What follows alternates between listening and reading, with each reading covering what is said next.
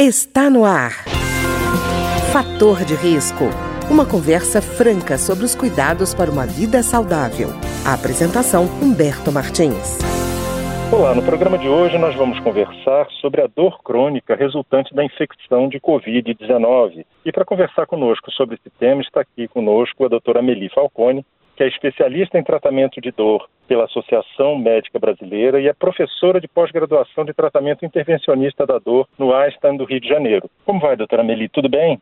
Tudo bem, Humberto. Muito obrigada pelo convite. Doutora Meli, uma primeira pergunta. Quando a gente fala de dor crônica, quando é uma dor ela passa a ser crônica? Então, Humberto, nós consideramos que uma dor é crônica quando ela se perpetua mais do que esperado. Por exemplo, todo mundo já sofreu uma lesão, um trauma ou uma cirurgia. Nós sabemos que ali a gente tem uma dor que é compatível com o trauma tecidual que o paciente sofreu. Conforme ocorre a regeneração, a cicatrização, essa dor vai diminuindo. Mas muitas vezes essa dor se prolonga além desse tempo esperado. Isso é uma situação que consideramos dor crônica. E também consideramos dor crônica qualquer dor que perpetue por mais do que três meses. Certo. E, doutora Melia, a senhora tem reparado no aumento de quadros de dor crônica relacionados à Covid-19? Ocorreu uma mudança trágica nos consultórios de dor crônica e também na questão quanto nós respondemos os pareceres no hospital, Humberto, desde a questão da pandemia do Covid. Aumentou-se muito o número de casos de paciente com relação com dor crônica e Covid, por diversos motivos. Primeiro, vamos lembrar um pouquinho como que a gente estava em março, abril, maio do ano passado. Todo mundo em casa, preso, com medo, só com aquelas notícias trágicas. Então, mesmo pacientes que não tiveram Covid tiveram um aumento de número de dor crônica, seja pela uhum. questão que se afastaram das atividades físicas, ficaram mais imóveis porque ficaram presos em casa, aumentou-se muito o número de distúrbios de sono e de estresse, que sabemos que tem uma correlação muito grande com a questão da dor crônica. E além do mais, pacientes que já possuíam dor crônica ficaram afastados do seu tratamento, principalmente pela questão do tratamento da reabilitação e, consequentemente, piorar as suas dores.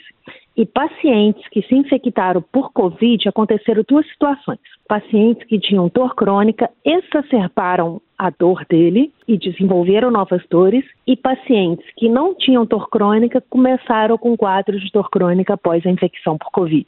E doutora Meli, no caso da Covid-19, esse quadro de dor crônica, ele também pode surgir como resultado da própria infecção do coronavírus ou da permanência, por exemplo, do paciente em terapia intensiva? Então, tem uma gama de situações que levam ao desenvolvimento de dor crônica no paciente que foi contaminado pela Covid-19. Uma das situações que a gente sabe é porque a gente viu que foi até o responsável pelos efeitos trágicos da doença, é a questão do estado hiperinflamatório que o Covid-19 produz no organismo. E tem uma relação bidirecional e muito intensa entre o desenvolvimento e a manutenção da dor e o estado de inflamação do nosso organismo. Além disso, o que, que foi que aconteceu também? Esses pacientes, eles ficaram acamados, foram submetidos a inúmeros procedimentos que causam dor, seja questão de casometrias, intubação, etc. Quando a gente fica imóvel, o que, que acontece com o nosso organismo e que é uma situação horrível? Você perde massa magra, você leva a um estado de sarcopenia, de consumo, e isso é um estado também muito importante para ter flacrator crônica. O que que nos protege contra a dor? O que que protege nossas articulações? O que que protege o nosso corpo em relação à dor? é a questão da manutenção da nossa massa magra. E o estado do Covid, ele levou ao consumo de massa magra, seja por, essa questão do estado inflamatório, mas também pela questão da imobilização prolongada. E nós precisamos pensar também que o que, que aconteceu, principalmente pacientes que foram submetidos às unidades de terapia intensiva, que ficaram internados nelas. Nós tivemos um número muito crescente dos leitos de CTI, aumentaram-se o número de leitos em todos os países e foram aumentou-se o número de pacientes graves nesse leito. Então as equipes de saúde ficaram muito sobrecarregadas. A função primordial delas era o quê? Manter esses pacientes vivos,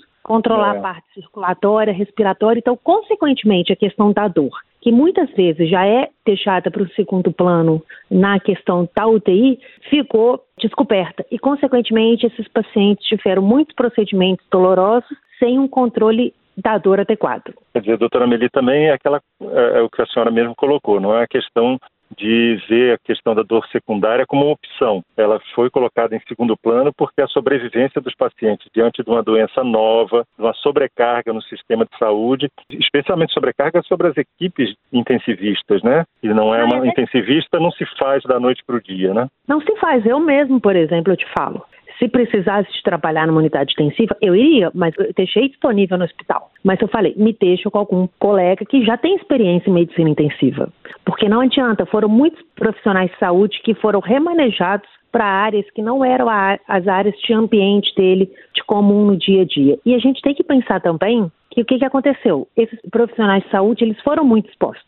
Então, eles é. eram afastados por conta da contaminação de Covid e ocorreu também o aumento dessa sobrecarga de quem ficou por conta disso. Pois é, doutora Meli, eu fico imaginando, por exemplo, teve um momento que a pronação foi adotada como um método para recuperar com mais velocidade esses pacientes. Mas a própria pronação em si, né, esse negócio da pessoa ficar de bruços por muito tempo também abre possibilidade de uma dor crônica no futuro, não abre? Exatamente, porque quando a gente olha do ponto de vista leigo, de quem está para fora, pronação você pensa justamente como o quê? Dormir de barriga para baixo. Mas é. não é. A gente precisa de cuidados muito específicos com relação à pronação. Senão, o que, que você pode ter? Você pode ter alguma sobrecarga de alguma articulação, você pode ter distensão de algum plexo, principalmente o plexo braquial, que são os conjuntos de nervos responsáveis pela inervação do membro superior.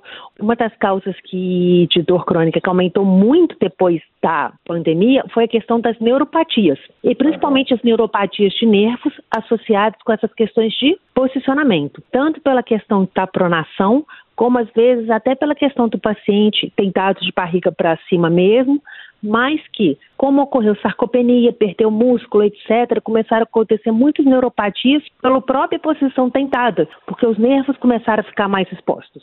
Isso fora o risco de escara também, do surgimento de escara, né, doutora Meli? Exato. Aí a gente pega um paciente que estava no estado hiperinflamatório, que estava consumido e que estava numa posição de decúbito, às vezes, durante muito tempo. Isso favorece muito essa questão da formação de escaras. Os pacientes que possuem escaras, eles precisam de ser submetidos a procedimento de debritamento. E se, mesma coisa, se você não faz um controle adequado da dor aguda ali, isso é sem dúvida nenhuma um fator de risco para quê? Para o desenvolvimento e manutenção da dor crônica. E, doutora Meli, quando se falou da importância das comorbidades, né? Se falou de diabetes, hipertensão, obesidade, uhum. isso com relação é, não só à Covid, mas os efeitos da Covid no organismo, pode resultar é, num quadro mais acentuado de dor crônica? Pode sim. Vamos pensar o seguinte: um paciente que já tem uma obesidade, um paciente que já tem uma diabetes, uma hipertensão, o que, que acontece? Eles, esses pacientes já tendem a ter um status pró-inflamatório. Quando esses pacientes são contaminados pela questão do Covid,